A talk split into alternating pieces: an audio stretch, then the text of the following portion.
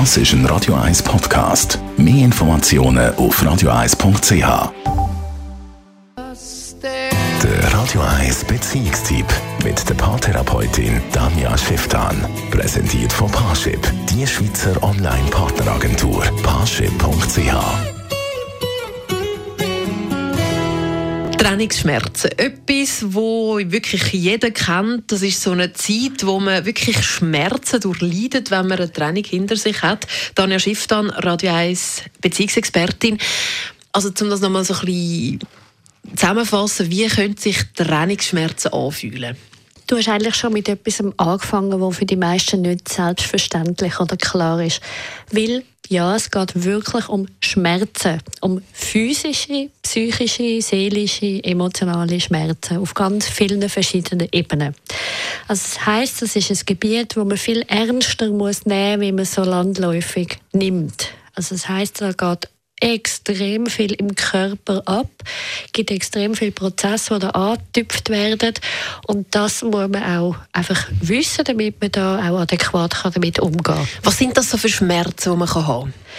Das kann eben anfangen bei wirklich körperlichen Schmerzen, im Sinne von, dass einem etwas weh macht, dass einem der Bauch wirklich weh macht, das Herz wirklich weh macht, der Kopf weh macht, der ganze Körper weh macht, wie bei einer Grippe. Und das ist auch so, weil im Hirn ist eine Trennung wie ein Drogenentzug. Also das heißt, der radikale Entzug von der Person macht auf den ganzen Körper so Auswirkungen, dass man wirklich so wie auf dem Aff ist, sagt man im Drogenentzug. Das heißt, dass es dort wirklich ganz große Auswirkungen gibt und das heißt, mit bisschen Ernst nehmen, ist das auch wichtig, dass man dem wie sozusagen seinen Platz räumt. Also das heißt der Umgang, es geht ja dann vor allem um den Umgang damit.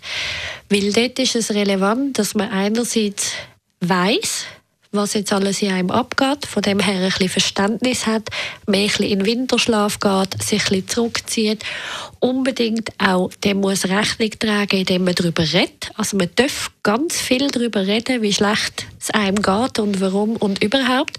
Das heißt, man muss dem ganzen Trauerprozess wirklich Raum geben, damit er sich nicht verhockt und chronisch wird. Und gleichzeitig muss man etwa nach einem Monat, auch wenn einem noch nicht danach ist, wieder den Schritt raus machen und sich dann auch wieder unter die Leute mischen und wieder ins Leben investieren. Man sagt, die Zeit heilt alle Wunden. Ist das auch beim Trennungsschmerz der Fall, dass es mit der Zeit ein bisschen weggeht? Ja und nein. Wenn man adäquat damit umgeht, wie ich es jetzt vorher gesagt habe, dann ja.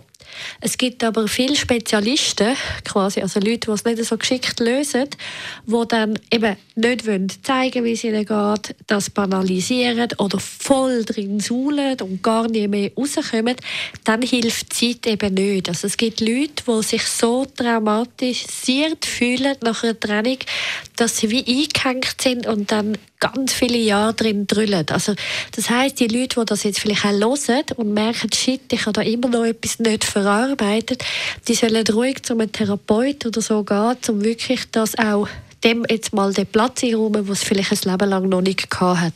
Den Beitrag kann man auch nachlesen auf radio1.ch als Podcast. Das ist ein Radio 1 Podcast. Mehr Informationen auf radio1.ch.